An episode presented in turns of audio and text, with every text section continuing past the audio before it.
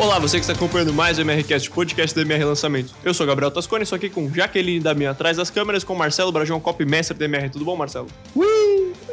Uabada! Ui!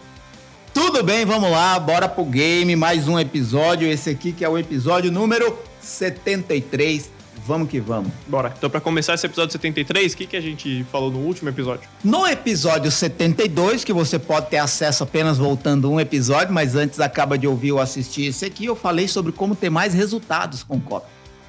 Né? É, é, entende assim, ó. Copy com certeza vai te dar mais resultado do que qualquer outro tipo de comunicação de venda. Mas a partir do momento que você começa a ter resultado, você precisa entender quais são as estratégias para escalar esse resultado com copy. Então, é, esse aqui é o nome do jogo do episódio anterior. Mas não vai lá agora, depois que você acabar de assistir ou ouvir esse aqui, você vai lá e assiste ou ouve o anterior. Então, para entrar no, no, episódio de hoje, é, o que, que a gente vai falar hoje?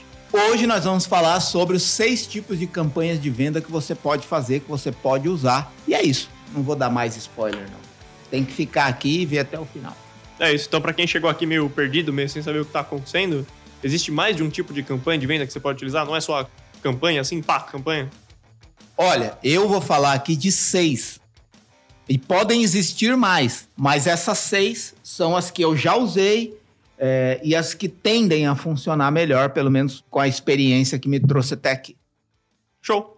Então, para entrar nesse tema, é, antes de falar desses seis, como você escolhe qual, qual deles você vai usar? Tem algum, alguma técnica definitiva assim? Tem alguma coisa que você precisa saber, tem em mente? O que eu gosto de pensar é que qualquer decisão estratégica de copy, e eu estou falando de copy aqui, tem a ver com a pessoa para quem você vai falar. Eu não estou falando da pessoa para quem você vai escrever no sentido de um cliente, por exemplo. Eu tenho um cliente de copy, vou escrever para esse especialista. Não, estou falando da pessoa que vai receber o que você escreveu. A pessoa que vai ser impactada pelo copy que você escreveu. Então, eu acho que a pessoa que vai receber o copy é que dá o norte de direção daquilo que eu preciso falar para ela naquele momento, baseado também é, no mínimo conhecimento que você tem que ter do mercado para o qual você está escrevendo. Então, assim, vão existir momentos e momentos em que a sua audiência está precisando ouvir algo específico sobre determinada solução dentro daquele mercado. E um outro critério que esse também determina muito, é o que está acontecendo no momento social, econômico, financeiro, político do país, da região, né? Onde você está, para qual você está escrevendo, né? Por exemplo, às vezes, é, sei lá, vou dar dois exemplos hipotéticos aqui. Você pode descobrir que na sua audiência 85% é de São Paulo. Um exemplo. 85% da sua audiência é de São Paulo. Então, um evento que acontece em São Paulo pode afetar positiva ou negativamente o seu negócio. E você pode utilizar esse acontecimento para benefício próprio, para conduzir um copy baseado nesse acontecimento. Ou pode ser um acontecimento nacional que impacta todos, ele pode ser de âmbito cultural, social, político, financeiro, econômico. X. É, e a gente vai falar isso. Então, acho que o que está acontecendo no momento e que impacta negativo ou positivamente o seu negócio deve, pode e deve ser utilizado a seu favor. Então, falei de conhecer a audiência o suficiente para ter um norte de direção do que, que aquela audiência precisa ouvir naquele momento em relação à solução daquele mercado. Outra coisa é o que o momento geral está dizendo sobre aquilo, qual é a história que ninguém está contando sobre o que você quer vender nesse cenário atual. E a terceira coisa, a concorrência. Né? A concorrência diz muito sobre o que eu tenho que dizer. Melhor, a concorrência, quando se fala de cópia, a concorrência diz o que eu não devo fazer no sentido de o que eles já estão fazendo e como eu posso me destacar no meio dele. Então, a concorrência, quando você elenca, por exemplo, ah, eu quero vender tal coisa e nesse mercado tem 10 concorrentes, vamos dizer assim, ativos, vai, potenciais concorrentes significativos. O que eles já estão fazendo? A partir do momento que você tem consciência disso, você sabe mais ou menos o que você não tem que fazer para conseguir se destacar. Ainda mais quando esses concorrentes estão fazendo mais ou menos a mesma coisa. Como eu posso ser diferente? Como eu posso me destacar? E geralmente em copy, se destacar não é simplesmente dizer que é melhor do que eles, porque aí fica um jogo de palavras. Eu sou melhor, ele fala que é melhor, e aí quem é o bom, de fato? A pessoa fica numa sinuca de bico. É como se você estivesse dando toda a responsabilidade da pessoa decidir, sem dar para ela argumentos suficientes para que ela consiga escolher inteligentemente. Então, muitas vezes, a distinção no mercado concorrente é você se mostrar único, se mostrar único. Eu vou dar um exemplo aqui para para ilustrar isso, inclusive um exemplo que eu usei numa palestra que eu dei ontem online, que é o exemplo de uma propaganda nova da Volvo. A Volvo é uma empresa que, além de fabricar caminhão, fabrica carros de luxo e que é internacionalmente conhecida pelo seu nível de segurança. Tanto que pessoas que conhecem mais de carro provavelmente já ouviram a frase: Volvo é o carro mais seguro do mundo. Né? É, é, é uma. É um diferencial da Volvo. Historicamente, os carros pessoais da Volvo sempre foram os melhores ranqueados nos itens de segurança. Dito isso, quando se fala de venda de carro, o que, que você imagina numa propaganda de televisão de carro? Um carro andando na rua. E todo mundo admirando o carro. Isso não é o tradicional? É mostrar como o carro é a estrela do cenário. Né? Isso, isso é comum. Todo mundo que vende carro, o que, que vê? Alguém feliz dentro do carro e o carro andando num terreno estiloso. Se é um carro é, é, off-road, ele vai andar na montanha, no, no, na poça d'água. Se é um carro é, popular, ele vai andar na cidade. Se é um carro de luxo, ele já vai andar num lugar mais estiloso, mas é um carro andando com alguém dentro feliz. E as pessoas estão fora, provavelmente admirando aquele carro. Esse é o tradicional. E aí vão destacando os elementos de design, os elementos de potência e isso e aquilo e tal. E a Volvo se utilizou desse imaginário comum para se tornar contraintuitiva em uma, pra, em uma propaganda que está passando agora na televisão. Não, volto a dizer, não sei quando você está ouvindo ou assistindo esse episódio, mas eu estou gravando ele no dia 28 de abril, numa quarta-feira, às 10h41 da manhã, é o momento que eu estou gravando. E nesse momento essa propaganda está sendo veiculada na TV. Qual propaganda? Um carro Volvo andando na rua, uma rua bonita, um carro maravilhoso, e aparece algumas frases como, por exemplo, a rua é dele. Toda a atenção para ele. Saia da frente.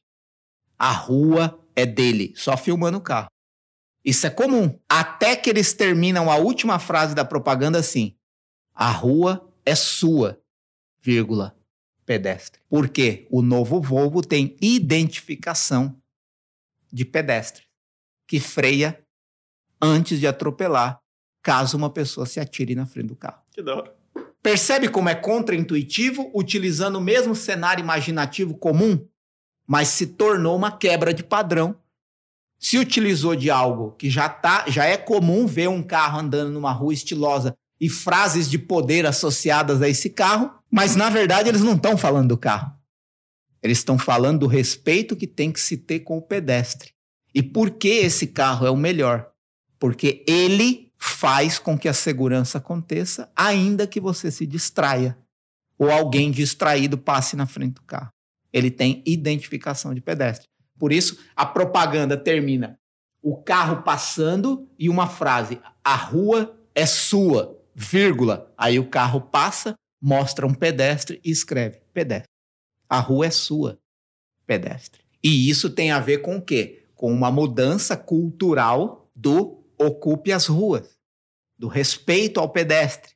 A rua é do pedestre. Por quê? Porque sempre quem tem que ser protegido é o mais fraco. Né? E nessa briga entre carro e pedestre, quem é que precisa ser respeitado não é o carro, é o pedestre. Então, ao mesmo tempo que mostra um carro lindo, poderoso, com alta tecnologia, se conecta com uma realidade atual urbana, valorizando a pessoa, mostrando a missão de segurança da Volvo que é sua marca registrada historicamente. Percebe como, como se diferenciar dos outros não é simplesmente dizer que é melhor, mas se conectar com elementos que estão acontecendo agora, a história que ninguém está contando, se direcionar para a pessoa, que não necessariamente é a pessoa que vai comprar o carro, Mas quem compra o carro está também comprando a missão de segurança no trânsito. E aí você compra mais do que carro, você compra o benefício que aquele veículo traz, além da locomoção, a alta tecnologia de evitar acidentes. Então, isso é uma mentalidade de inteligência persuasiva. O Volvo poderia fazer uma propaganda tradicional com alguém feliz dirigindo o carro e falando: o Volvo é o melhor, é o carro mais seguro do mundo. Poderia funcionar? Poderia, mas seria comum. Todo mundo espera por isso. Então é aí que está o diferencial que faz alguém se destacar no meio da concorrência. Esses três critérios que eu vejo que devem ser utilizados para a gente definir por qual caminho a gente vai qual campanha, qual tipo de campanha eu vou escolher fazer, qual tipo de oferta eu vou escolher fazer, baseado na audiência, baseado no que está acontecendo agora, no que a sociedade, o mundo financeiro, político, econômico, cultural está me dizendo que eu posso integrar na minha campanha, positivo ou negativamente. E por último, a, a concorrência olhando o que a concorrência está fazendo, eu consigo encontrar evidências do que eu devo fazer para me diferenciar. E você só vai se diferenciar se você não repetir o que eles já estão fazendo. É, como a gente está falando de, de venda, né, de, de, de, campanha de venda, e você falou de um, de um carro de, de luxo, podemos dizer assim, quanto o preço influencia na sua decisão, na sua, no seu desenvolvimento dessa, dessa campanha? Tem alguma influência? Tem algum, você precisa se preocupar com isso ou eu acho assim, ó. Quando você fala, e, e, e, realmente a Volvo tá entre os carros de luxo, tá? Quando você fala que algo é de luxo, preço é o que menos importa. Porque na palavra de luxo já está embutido que, obviamente, é mais caro. Não existe nada de luxo barato. E assim, alguém pode até implantar a palavra de luxo num produto popular, mas quando você entrar dentro dele, você vai perceber que é só uma palavra e que não corresponde à realidade. Agora, quando você entra dentro de um carro Volvo, você percebe que é um outro nível de qualidade que foi implementada naquele produto. Então, eu vejo assim: chega um determinado limite que o preço já não é mais determinante. Agora, é claro que, vou, vou, dar um exemplo aqui. Não é porque a pessoa pode comprar um carro de 200 mil que ela também pode comprar um de 300. Preço para esse tipo de produto, ele não é relevante tanto quanto uh, bens comuns, entendeu? Bens do dia a dia. Um tênis a 200, 300 reais é ok. Um tênis a mil, mil e cem, mil e duzentos reais já é, né, determinante. Mas é, eu vejo que preço ali não é o determinante. Então, já falamos alguns detalhes. Se quiser começar a entrar no, nos seis tipos de oferta, Vamos lá, você me diz qual Bom, o primeiro que eu vou falar. O primeiro deles é a previsão baseada em perspectiva. É, como é que você, que você desenvolve isso? O que você precisa tá, ter em mente? O que você precisa olhar no mercado, na, na pessoa, na sua audiência? Eu vejo assim, é, as próprias palavras já indicam em qual direção eu vou caminhar. O que, que é uma previsão? É uma afirmação baseada numa perspectiva do que vai acontecer. Isso é uma previsão. Vou dar aqui algum, alguns exemplos idiotas. Eu posso prever que se eu colocar um ovo numa mesa e essa mesa estiver inclinada, o ovo vai cair. Isso é uma previsão idiota, mas, ok? Né? Mas é uma previsão. Agora eu posso dar uma previsão, vamos dizer assim, mais técnica, mais profunda e que impacta diretamente na vida de alguém num sentido mais profundo.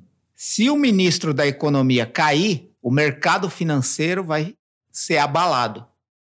E pode ser que, com a queda dele, muita gente perca dinheiro, porque a bolsa tende a cair. Tende. Isso é uma previsão. A previsão não é uma certeza. Como o próprio nome já diz, é uma previsão. Pode acontecer. Você pode dar uma previsão do que vai acontecer com certeza? Difícil. Você pode usar o termo afirmativo para dar uma previsão se acontecer isso, fatalmente ele morre. Mas normalmente a previsão ela está baseada numa perspectiva futura, positiva ou negativa, que pode acontecer se algo agora ou algo que está acontecendo agora. Vou dar um exemplo. Eleições tem muito disso. Se o Biden ganhar, a economia mundial vai melhorar por causa da facilidade diplomática de conversar com os outros líderes, coisa que o Trump não tinha. Então, a tendência é que se o Biden ganhar, o mercado econômico e as bolsas mundiais vão subir. Então, o que, que a pessoa pode fazer hoje? Por isso, eu te recomendo investir nesse e nesse ativo, porque se ele ganhar, isso tende a subir. Isso é uma previsão baseada numa perspectiva futura de resultado. Vou dar um, agora vou trazer para outros exemplos. Esses eu já usei, né, baseado em eleição e principalmente acontecimento político que impacta no mercado financeiro, né? Acontecimento político que impacta no mercado financeiro, ou seja, baseado no que pode acontecer dentro do cenário político ou no que está acontecendo agora no cenário político, existe uma perspectiva de que esse resultado vai, vai acontecer. Baseado no que está acontecendo agora, no que pode acontecer agora, a perspectiva é que isso gere esse tipo de resultado. Agora eu vou dar um outro exemplo de quando um acontecimento né, pode afetar um negócio. O desemprego, quanto mais o desemprego aumenta, mais aumenta o número de pessoas trabalhando em artesanato, trabalhos manuais. Eu já usei isso em lançamento. Numa época em que o desemprego no Brasil aumentou, muitas pessoas, muito mais pessoas, procurando soluções de artesanato. Porque são soluções que a pessoa pode produzir com as próprias mãos e não depende de um emprego formal. Então, eu posso utilizar um acontecimento de agora como uma perspectiva de por qual caminho eu devo caminhar no meu COP que é utilizar o cenário do desemprego para dar para a pessoa a condição de ter uma renda, independentemente da formalidade. Resumindo tudo, o que é de fato a previsão? Escrever um copy de previsão baseada na perspectiva. Prever que algo que está acontecendo hoje, algo que está sendo vivenciado hoje, vai desencadear uma consequência futura. Então, eu vejo assim: se você tem um conhecimento tal de conexão do seu mercado com algum acontecimento político, social, cultural, econômico, financeiro, até acontecimentos traumáticos, dramáticos, climáticos, isso pode afetar o seu negócio e pode te ajudar a conduzir um copy de previsão baseado em perspectiva. Você pode prever que algo vai acontecer e dar para a pessoa hoje a condição de fazer parte disso para usufruir desse resultado futuro que vai ser desencadeado a partir do momento do que está acontecendo agora. Então é isso, é, é, é dar para a pessoa a condição de olhar para frente e ver, eu quero o resultado futuro que vai acontecer a partir disso. E aí a pessoa precisa se posicionar, entrar, comprar, aderir, fazer parte então, eu, eu, eu, vejo que, que é por aí. É, é basta você olhar, por exemplo, uh, vou, vou, dar mais um exemplo para trazer para o cotidiano. Provavelmente, é, não dá para dizer todo mundo, né? Mas semana passada houve muitas, uma cobertura muito ampla mundial sobre a cúpula do clima. Vocês ouviram disso? Vocês ouviram isso? A Jaque não, a Jaque está em outro, em outro planeta. É, houve a cúpula do clima, que foi convocada, né, ou foi é, organizada pelo presidente dos Estados Unidos. E aí, líderes mundiais que fazem parte ali da, da cúpula global da ONU ou dessas coisas aí, foram convidados para estabelecer uma renovação dos compromissos de metas de diminuição de produção dos gases de efeito estufa para ajudar todos num compromisso coletivo pela preservação do meio ambiente. Cúpula do clima. Uma coisa que aconteceu semana passada. Isso vai desencadear uma série de investimentos em carros elétricos, em energia sustentável. Só que aí o que, que acontece? Isso poderia estar tá jogado no tempo. Ah, a gente precisa investir em motores elétricos, a gente precisa investir em menos emissão de gases poluentes, a gente precisa investir em novas matrizes climáticas. Isso é uma coisa. Não existe muita certeza de quando isso vai acontecer. Mas aí veio o presidente dos Estados Unidos e falou assim: até 2030 nós vamos diminuir 50% das emissão, das emissões de gases de efeito estufa. 50% nós vamos diminuir. O que isso significa? Nós temos que acelerar absurdamente a produção de novas matrizes de energia, inclusive uma das que mais polui, que é a matriz automobilística de motores a combustão num país que é movido por uma indústria, não só por ela, mas uma das principais indústrias dos Estados Unidos é a automobilística, que precisa mudar sua matriz de motor a combustão para motor elétrico até 2030, em oito anos. 50%. Então, baseado no que está acontecendo, que aconteceu nessa cúpula, imagina o tanto de coisas ligadas a esse tipo de mercado eu posso vender com um copy hoje se a pessoa se posicionar hoje, se a pessoa aprender hoje, se a pessoa aderir hoje, se a pessoa comprar hoje uma matriz de conhecimento para fazer parte desse crescimento de investimento em novas matrizes energéticas. Imagina quantas empresas vão nascer baseado nesse copy do Biden de previsão perspectiva. Então, isso você pode utilizar para o seu mercado também, né? É, eu vou dar um exemplo aqui para trazer mais para a realidade de copy. Um copy que eu escrevi há algum tempo atrás, que era uma carta de vendas, que é o que a gente chama de copy puro, um texto só que foi disparado para a base. E lá dizia assim: é, eu identifiquei algumas empresas onde estão acontecendo quatro situações extremas de lucro que vão desencadear numa alta previsível com potencial de até tantos por cento na próxima quinta-feira, a partir das 10 horas da manhã. Eu escrevi esse copy. Essa era a headline. Basicamente, não exatamente com essas palavras. Mas isso é um copy prevendo que na próxima quinta-feira, às 10 horas da manhã, vai acontecer alguma coisa. Só que para você usufruir do que vai acontecer na quinta-feira, a partir das 10 horas, com essas empresas que eu identifiquei que podem dar um lucro expressivo de tanto, você precisa se posicionar hoje. Então, isso faz a diferença. Isso é você vender algo que vai acontecer no futuro baseado numa previsão hoje. Então, a pessoa precisa comprar hoje, aderir hoje, se posicionar hoje, fazer parte disso hoje para usufruir do benefício que virá. Então, isso é um copy de previsão baseado na perspectiva do que vai acontecer daqui para frente. É claro que aqui no episódio eu fico limitado de mostrar esse exemplo tanto para quem está ouvindo, até mesmo para quem está assistindo, não teria condições de mostrar como isso foi construído. É por isso que muito do que eu, olhando assim, né, para o, o conteúdo que eu entrego gratuitamente, né, que está no meu Instagram, arroba Marcelo Bragion, tem o link para quem está assistindo esse episódio no YouTube, vai ter o link na descrição para acessar o meu Instagram. Lá tem conteúdo gratuito, sintetizado, mas é conteúdo gratuito. Tem o canal Copy Daily no Telegram, né? Canal Copy Daily, é só você ir lá procurar lá na busca do próprio Telegram Copy C-O-P-Y, espaço D-A-I-L-Y, Copy Daily, você vai encontrar o meu canal onde eu falo de copy todo santo dia.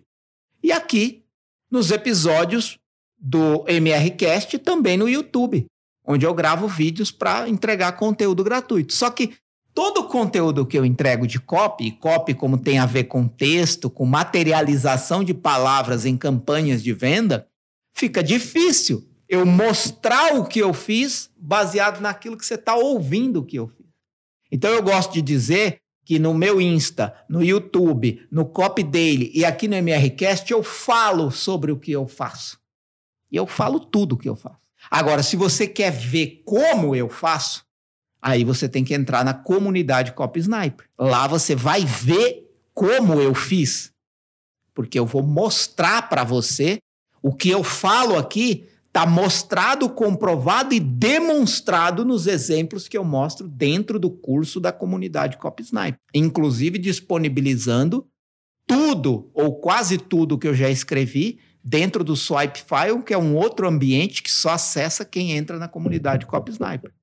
Então você entra na comunidade Copy Sniper para quê? Para ver o que eu falo que faço. Para ver como eu faço o que eu estou falando que eu fiz aqui. E aí você vai ter o relacionamento com os membros da comunidade, o curso de copy, os modelos de copy que eu já escrevi. Agora, tem uma outra oportunidade para que tudo isso que eu estou falando que eu fiz aqui fique ainda mais presente para você, é eu fazer com você. Então, no meu conteúdo gratuito, eu falo o que eu faço. Na comunidade Cop Sniper, eu mostro como eu faço. E aí você tem uma outra oportunidade que é ir para a imersão Cop Experience, onde eu faço com você. Então, são três níveis, né? E por que, que eu estou falando isso? Porque às vezes eu dou os exemplos e quando a gente está falando de copy, que tem a ver com texto, tem a ver com palavra, tem a ver com script de vídeo, tem a ver com carta de venda, as pessoas querem ver o que eu fiz. Mas eu não, eu fico limitado. Como é que eu vou mostrar o que eu fiz aqui? Agora, lá na comunidade Copy Sniper, eu mostro. Na imersão Copy Experience, eu faço junto com você. Essa é a diferença dos níveis. E aí você pode escolher o caminho que você quer. E é claro que a comunidade Copy Sniper e a imersão Copy Experience vai te colocar no topo mais rápido do que você apenas consumindo meu conteúdo gratuito, que vai te dar muita competência e conhecimento para dar passos na direção daquilo que você quer, mas se você quer chegar mais rápido, aí você pode tomar a decisão de entrar na comunidade Copy Sniper ou fazer a imersão Copy Experience. E para fazer a imersão Copy Experience, você não precisa ter feito a comunidade Copy Sniper. São independentes os conhecimentos. Mas os níveis de entrega são totalmente diferentes. Então, é isso que eu queria dizer. E eu estou dizendo isso só porque eu vou falar de mais cinco modelos de campanha que você pode utilizar e eu vou dar exemplos de, exemplos de copy que eu fiz. Mas eu fico limitado aqui para mostrar o que eu fiz de fato. Né? E aí, você precisa dar o próximo passo, que é fazer parte da comunidade ou da imersão Copy Experience. Vai. Seja qual for sua decisão, né? Conteúdo gratuito, comunidade Cop Sniper ou Cop Experience, todos os links estão na descrição. Então vai lá e vê todos. Para quem está no YouTube, né? Isso, para quem Se tiver... você está ouvindo pelo Spotify ou por qualquer outra plataforma de reprodução de podcast, aí é, você tem que ir pro, pro YouTube. Opção Insta. Né? Ou é, pro, meu, pro meu Instagram. Tá? Meu Instagram é fácil, arroba Marcelo Bragion com dois G e N no final. E YouTube é fácil, né? Marcelo Brajon tá lá. Aí você falou desse, desses pontos, né? Meio que no, no, sentido positivo. Tipo, ah, faça isso porque vai acontecer isso e você pode se beneficiar por causa disso. Tipo, entre nessa ação porque algum, alguém vai cair e vai subir. Mas também tem o lado negativo disso, né? Você mostrar para a pessoa que se ela não fizer nada, ela pode ser impactada negativamente nisso. Bem lembrado, é que é, é, é seria um copy baseado em medo, né? Faça isso agora para se prevenir de um mal maior no futuro. Ou, se você não fizer isso agora, fatalmente você vai sofrer isso no futuro. Então, o COP de previsão perspectiva também pode ser é, baseado no negativo, tomando cuidado de que a pessoa não se sinta culpada por isso. Que é inclusive um, um conteúdo que eu fiz um post no Insta é, semana passada e houve uma confusão das pessoas é, é, porque era assim, você, você tem que ser você tem que ser positivo, né? Cuidado com cuidado quando o seu copy gera na pessoa sentimentos negativos, né? E aí muitas pessoas confundindo isso com medo. Sentimento negativo é uma coisa e medo é outra coisa. Medo é uma emoção básica das pessoas. Ah, Marcelo, qual a diferença entre emoção e sentimento? A gente entrar aqui num loop eterno de psicologia que não vem ao caso. Mas é assim, ó. É diferente eu dizer para a pessoa que se ela não cuidar da saúde dela, ela pode ter um prejuízo maior no futuro e ela acolhe isso como uma tentativa minha de ajudar ela a melhorar, do que eu dizer assim: você está acima do peso porque você é relaxado. Isso gera um sentimento negativo na pessoa. Ela se sente culpada, deprimida. É melhor eu dizer assim: olha, independentemente do que está acontecendo com você agora, eu estou aqui para te mostrar uma solução para que você não sofra mais com isso no futuro. Né? Então, isso pode sim ser utilizado num copy de previsão baseada em perspectiva, tanto do lado positivo quanto do lado negativo. Negativo no sentido de ajudar a pessoa a se preservar de um mal maior. O segundo deles é a campanha de venda baseada em promessa. Isso aqui, por mais simples que possa parecer, tem alguns cuidados, né? A sua audiência, principalmente. Você não, não prometer coisas muito grandes, você ter noção do nível de consciência dela para ela não, não cagar para sua promessa que ela não, não entende. É. Não dá de ombro, né? É, isso. A, a, promessa é o mais básico, né? E por ser o mais básico, é o mais utilizado. E por ser mais utilizado, é o que mais facilmente vira paisagem, porque é comum prometer, o difícil é cumprir. Então, eu vejo que você pode construir um copo inteiro baseado numa promessa. Promessa de emagrecer, promessa de falar inglês, a promessa de ganhar dinheiro, a promessa de criar um negócio próprio, a promessa de educar os filhos, a promessa de ficar rico, a promessa de ter a casa própria, a promessa de ter um carro novo. A, a, a promessa, a promessa é infinito. Você pode prometer o que você quiser. E aí entra os cuidados. Primeiro cuidado: toda promessa pode ser só mais uma promessa.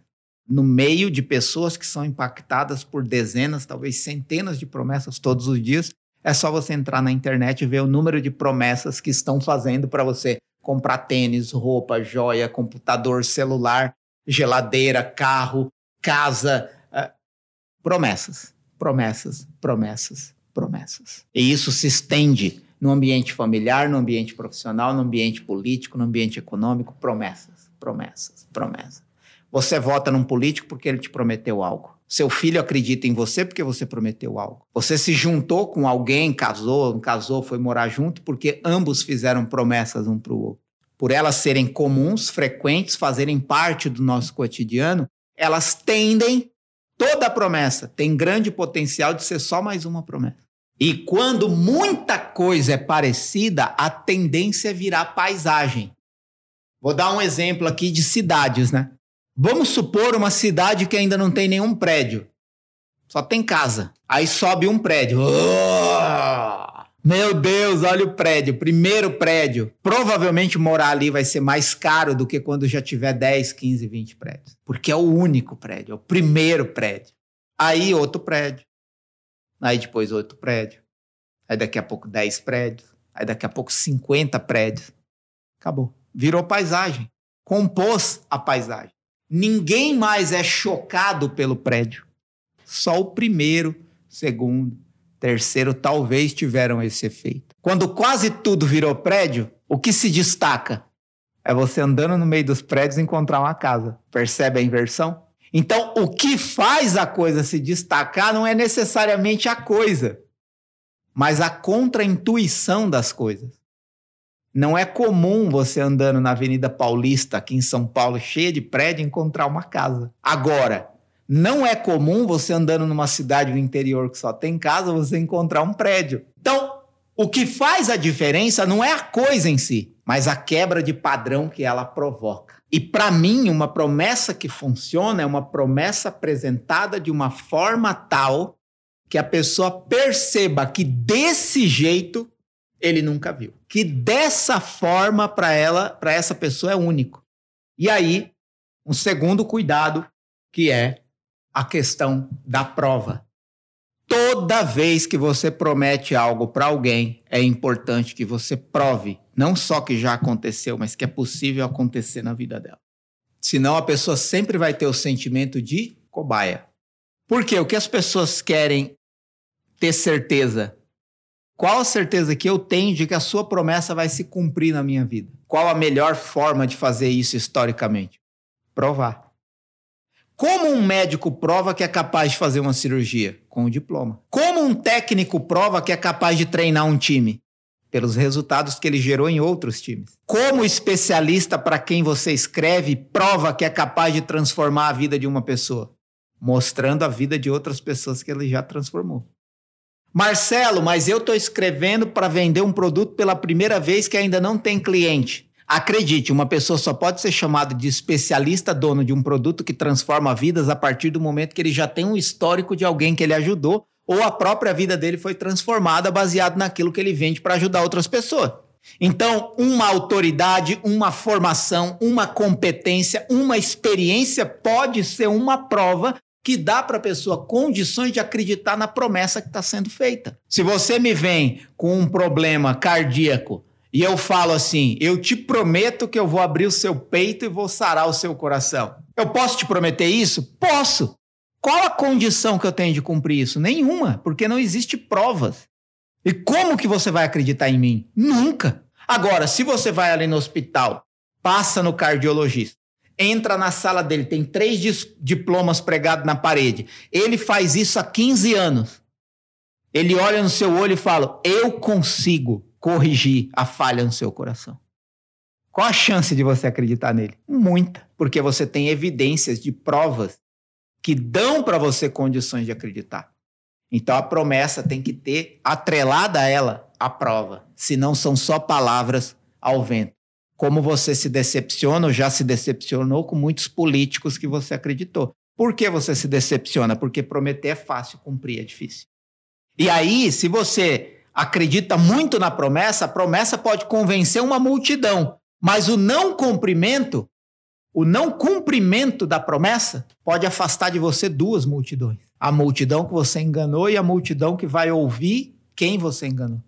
Então, a prova, ela tem, ela é uma faca de dois gumes. Ela é a forma mais fácil de você dizer para a pessoa o que vai acontecer na vida dela baseado na solução que você está entregando no copy que você está escrevendo. É a forma mais fácil. Você vai fazer isso, vai acontecer isso na sua vida. Mas é também a forma que mais gera desconfiança nas pessoas. E por isso você precisa ter mais prova, mais quebra de objeção, mais comprovação e mais argumentos persuasivos para convencer a pessoa de que realmente aquilo pode acontecer na vida dela. E aí, como o Gabriel falou no começo, o cuidado com as provas espetaculares. Vou dar um exemplo aqui. Se eu não me engano, foi entre dia 5 e 9 de janeiro. Eu tinha voltado de um período de, de, de férias com a minha esposa. A gente foi passar Natal e Ano Novo num lugar, é, um hotel fazenda, e ficamos lá 10 dias. E comi bem pra caramba, mais do que eu devia. E eu já tava um pouquinho acima do peso, mas tava fingindo que tava tudo bem. Só que eu tava roncando mais quando eu dormia. Eu tava sentindo mais cansaço quando eu subia a escada, quando eu. É, enfim. Mas até então, eu nunca fui gordo, né? Então eu estava fingindo que estava tudo bem. E aí eu lembro que eu voltei de lá no dia 4, e aí é que tá a. Eu não sei se foi no dia 5 ou no dia 9 que eu voltei com a minha esposa ao médico, porque é, tá grávida, né? Vai nascer, a Catarina vai nascer em maio, tá previsto para dia 27 de maio, ou seja, exatamente daqui a um mês que eu tô gravando esse episódio. Não sei quando você está ouvindo ou assistindo, talvez a Catarina já tenha nascido. Mas minha esposa já estava grávida e a gente voltou em janeiro. Entre o dia 5 e 9, a gente foi ao médico. E aí, uma da, da, da, das fases lá protocolares é a mulher subir na balança para ver quantos quilos ela tá. E aí eu fui na pegada e subi na balança e me assustei com o meu peso. Eu tenho 1,65m, 1,65m de altura e eu estava pesando 86 quilos e 700 gramas. 86 quilos e 700 gramas. E eu fiquei mal. E aí eu decidi que a partir daquele dia eu ia emagrecer. E daquele dia para cá eu tenho emagrecido em média um quilo por semana. Hoje, nesse dia, tá fazendo aí, é, vamos ver, fevereiro, né? Fevereiro fez um mês, março dois meses, abril três meses. A gente está indo para o quarto mês são 4 vezes 4, 16 semanas. É, entrando em maio, aí, né, na primeira semana de maio, faz 16 semanas que eu estou nessa, nessa toada e eu já emagreci 15 quilos e meio, praticamente um quilo por semana. Segui um método aí que não vem ao caso, mas né, não, nada é, fora do normal e deu certo. Funcionou, estou bem de saúde, é, cheguei no peso que eu queria, por que, que eu estou falando tudo isso? Porque eu fazer a engenharia reversa e mostrar como eu consegui isso te dá condições de acreditar num método de emagreça um quilo por semana até alcançar o seu peso ideal. Seria uma boa promessa. O que, que é uma promessa absurda no sentido imediato de compreensão da pessoa? Emagreça 3 quilos por semana? Pô, é muito quilo. É quase meio quilo por dia. Pode acontecer? Pode com saúde? Primeira objeção. Segunda objeção, eu vou conseguir mesmo? Terceira objeção, será que isso é verdade ou é só mais uma promessa milagrosa? Percebe como as promessas extraordinárias, elas podem acontecer, mas você não pode obrigar as pessoas a acreditar nela, a não ser que você mostre provas. Por exemplo, eu posso te dizer que se você investir num determinado ativo financeiro, você pode ter o lucro anual de 20%. Mas eu posso prometer uma outra modalidade de investimento que em um dia você tem mil por cento de lucro. Pode acontecer? Pode. Já aconteceu? Já. Alguém já ganhou? Já. Mas enquanto eu não provar e não mostrar que a pessoa também pode, é muito difícil ela acreditar nessa promessa.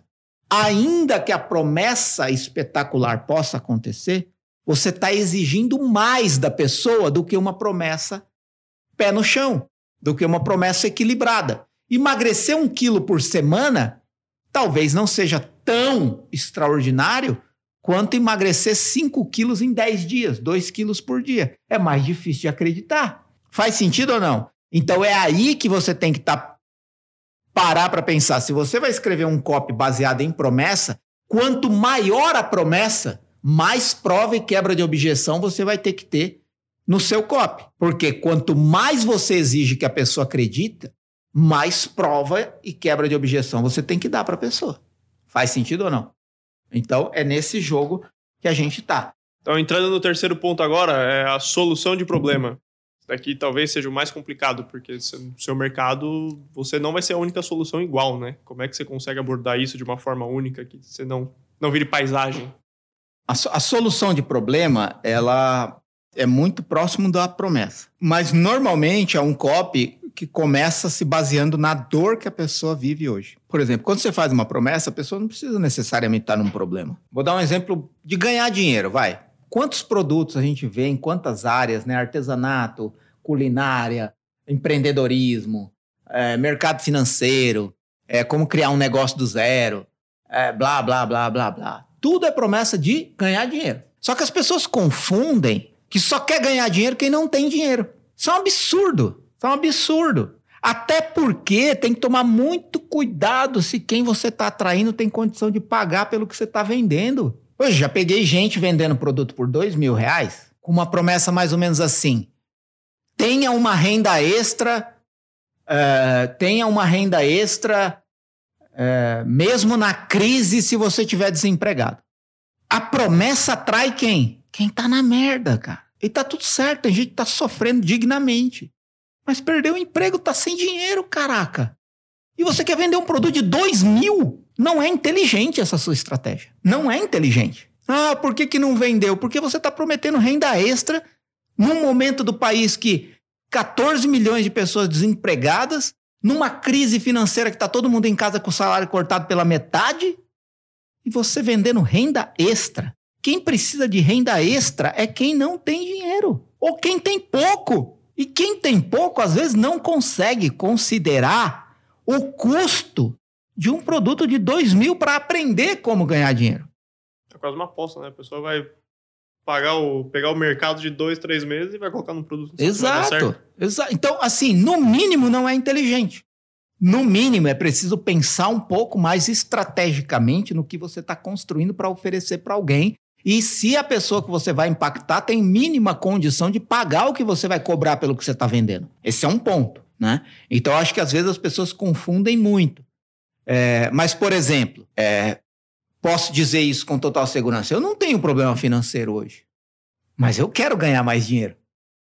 Então, se uma pessoa me dá uma oportunidade, uma promessa, seja de investimento, de escalar o meu negócio, de plugar uma tecnologia na minha empresa que vai me dar condição de lucrar mais, eu quero.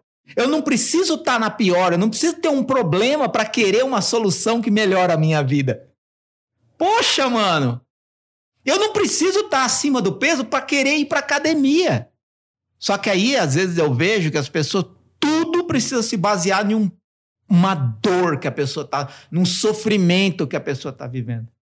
Eu concordo que todo produto existe para solucionar algo na vida da pessoa. E aí, como que eu entendo essa, é, é, esse, esse tipo de campanha baseado na solução de um problema?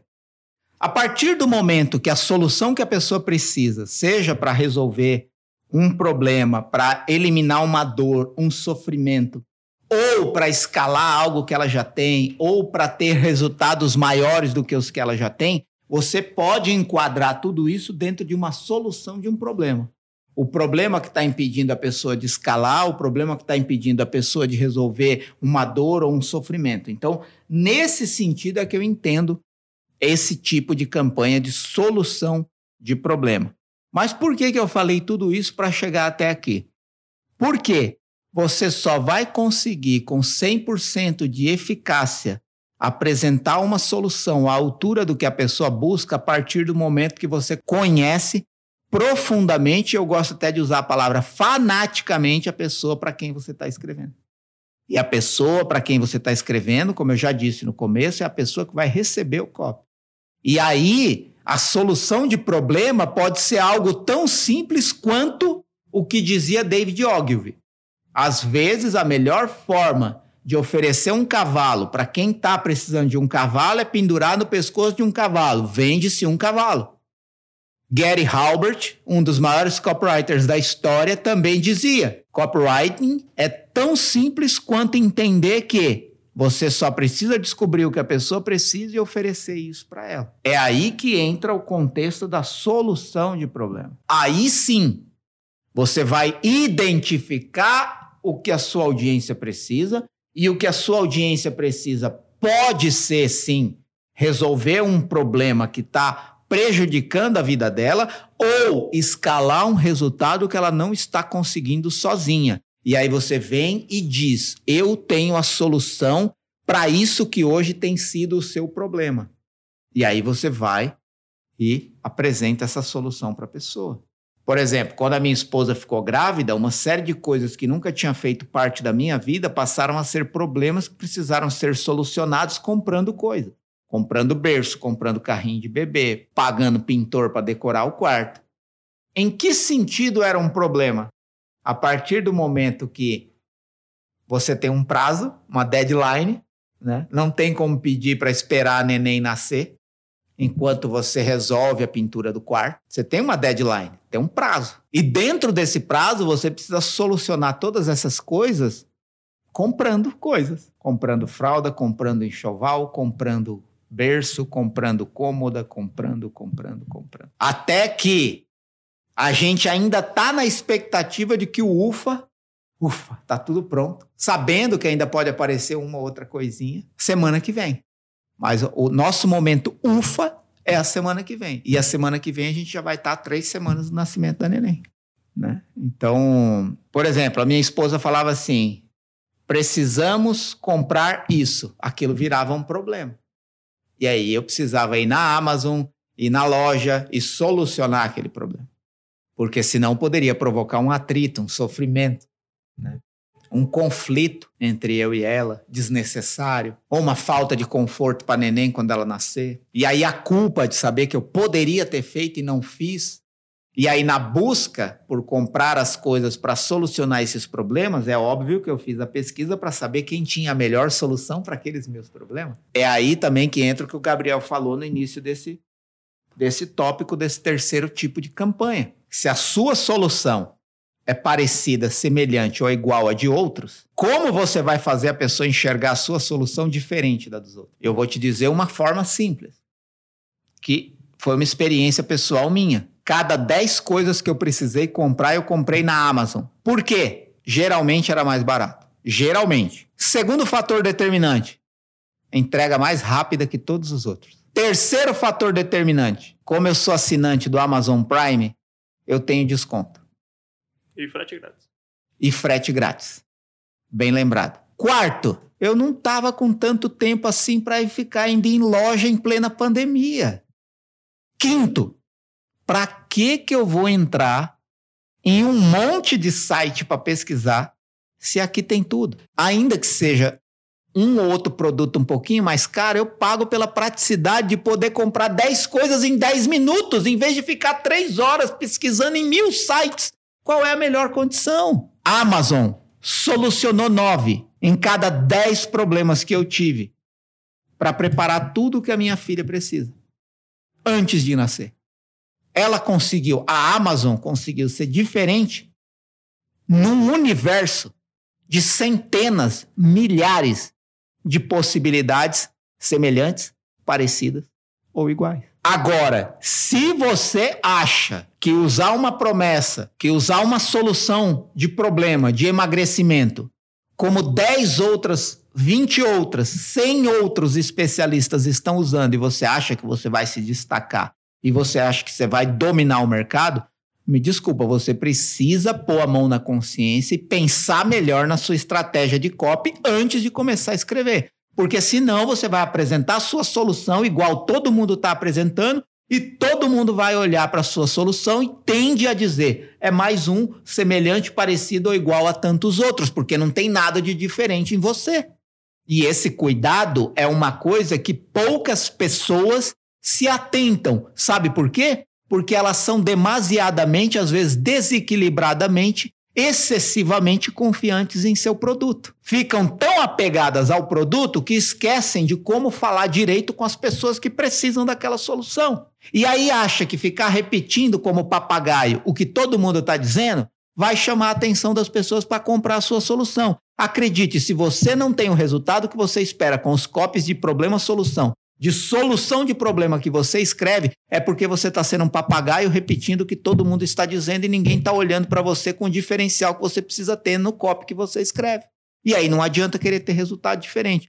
Acredite, a pessoa que se destaca no mercado provavelmente está fazendo algo diferente do que todos estão fazendo. E é simples. Se você gastar um dia pesquisando o que quem está à frente em cada mercado está fazendo, você vai ver que ele não segue o padrão da maioria. É só olhar e parar de confiar excessivamente no seu produto. Porque provavelmente a sua solução é semelhante, parecida ou igual dezenas, centenas de outras. Ainda que você diga o meu é único. Não diga, prove, mostre que o seu é melhor. Onde é melhor? Como é melhor? Por que é melhor? Aí eu vou ter condições de comparar e concluir que o seu de fato é melhor. Então não me vem com conversinha, eu tenho o melhor produto.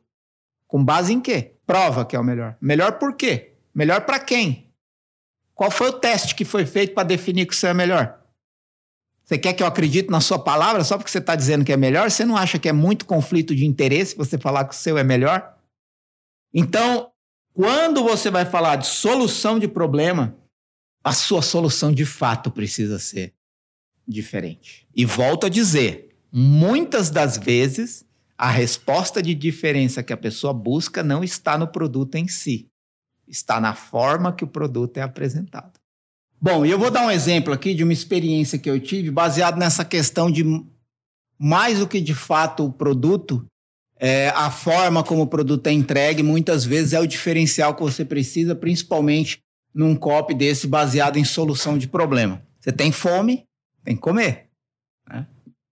É, minha esposa e eu gostamos mais, vou dar um exemplo aqui de duas, duas dois fast food. É, minha esposa e eu gostamos mais do sabor da carne do hambúrguer do Burger King do que do McDonald's. E aí, deu a fome, tá na rua, vamos procurar um Burger King. Aí passamos no Burger King. Foi um parto um parto para escolher o hambúrguer, porque não estava tão visível à noite, tela. Não sabia qual hambúrguer pedir. Aí pergunta, a pessoa não sabe como te ajudar. Aí você, aí demora. E demorou, mas demorou. Aí aconteceu um problema no sistema. Aí o cara que estava na frente travou. Aí não conseguia pagar. Enfim, toda a experiência de passar no drive-thru para pegar um lanche que a gente gosta mais do que da outra rede, foi tão sofrível que da outra vez a gente foi no McDonald's. Aí saindo do drive-thru do McDonald's, eu olhei para ela e falei assim: percebeu como é diferente? Mas é muito diferente. Até as pessoas que me recebiam no guichê, elas recebiam rindo. As do Burger King recebiam tensas, como se tivesse cumprido uma tarefa. As do McDonald's me sorrindo. Época de pandemia, facilitando tudo. Máquina de cartão, tocar. Tinha uma pessoa dentro do guichê, tinha uma pessoa fora auxiliando os carros. A forma como o produto é entregue, às vezes é mais interessante que o próprio produto. E às vezes você toma decisão por praticidade, facilidade, conveniência, conforto, atendimento, mais do que pelo próprio produto. E soluciona o problema de matar a minha fome rápido sem que eu tenha que passar raiva. Então fica aí o feedback. Se isso chegar um dia alguém do McDonald's e do Burger King, Burger King tem que melhorar e o McDonald's, McDonald's melhorar o sabor da carne e o Burger King melhorar o atendimento. Mas entre um e outro, na pressa, já falei qual ganhou. Vamos ver. E aí agora eu vou falar de um copy, né? Que a gente escreveu baseado em problema-solução, né? Que é pegar um problema, ou a gente pegou um problema da atualidade, que é ansiedade, é, irritação, é, pessoas com dores físicas né, no corpo é, e não sabe necessariamente por que, que é.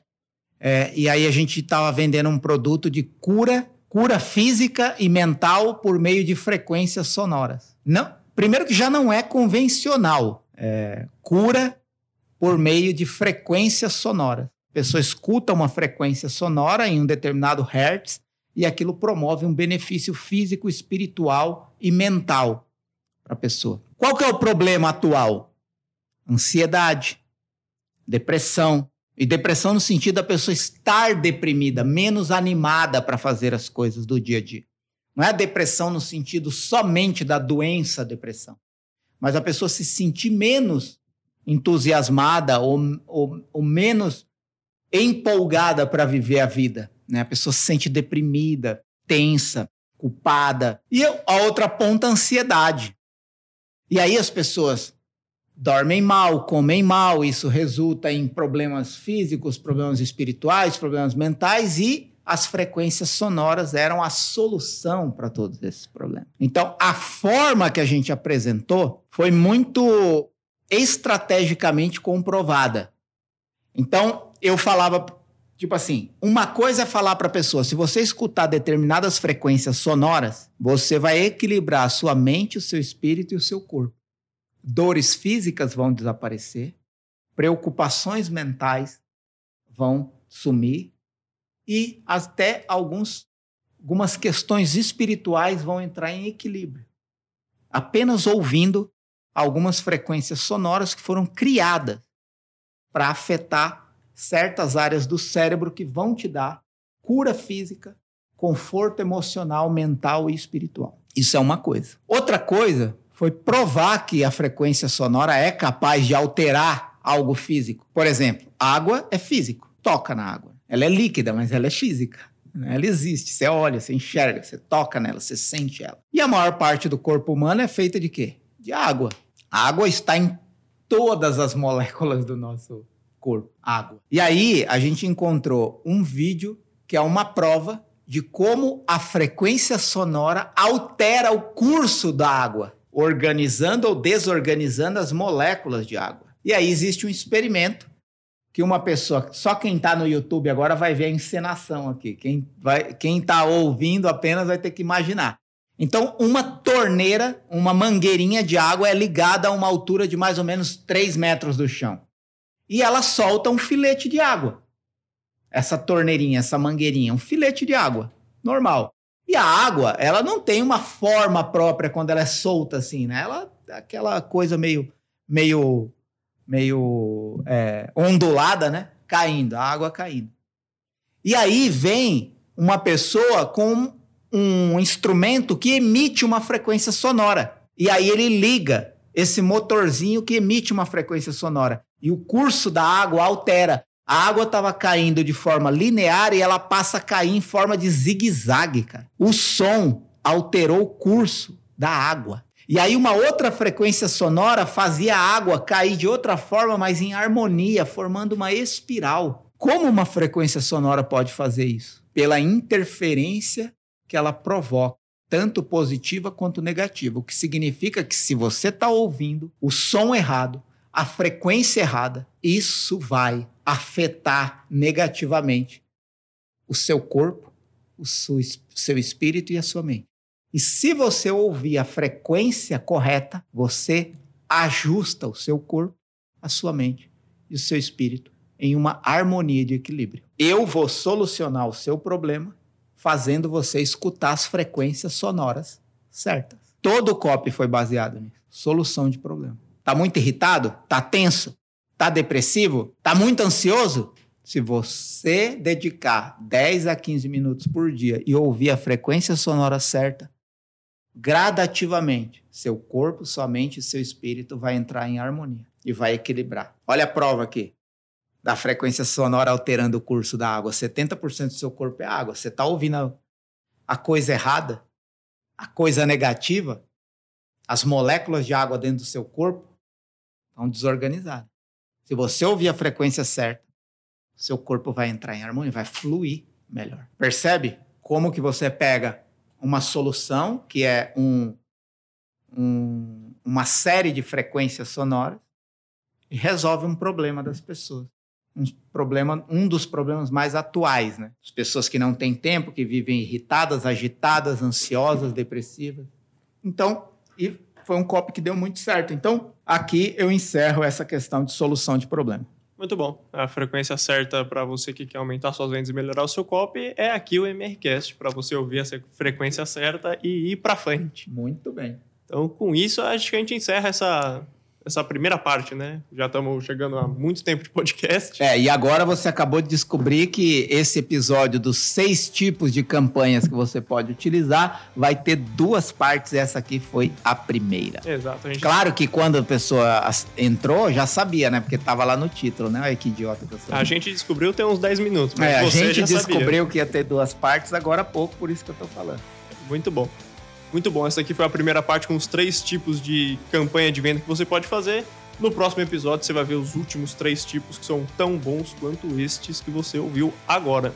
Alguma consideração final, Marcelo? Algum comentário? A consideração final é: se você está ouvindo esse episódio por qualquer Spotify ou qualquer outra plataforma de reprodução de podcast, compartilhe com outras pessoas, é, para que outras pessoas, cada vez mais pessoas tenham acesso a isso esse tipo de conhecimento. E você que está no YouTube, aqui na descrição tem os links que vão te levar para tudo que eu falei aqui durante. Meu Instagram, comunidade Cop Sniper, imersão Cop Experience.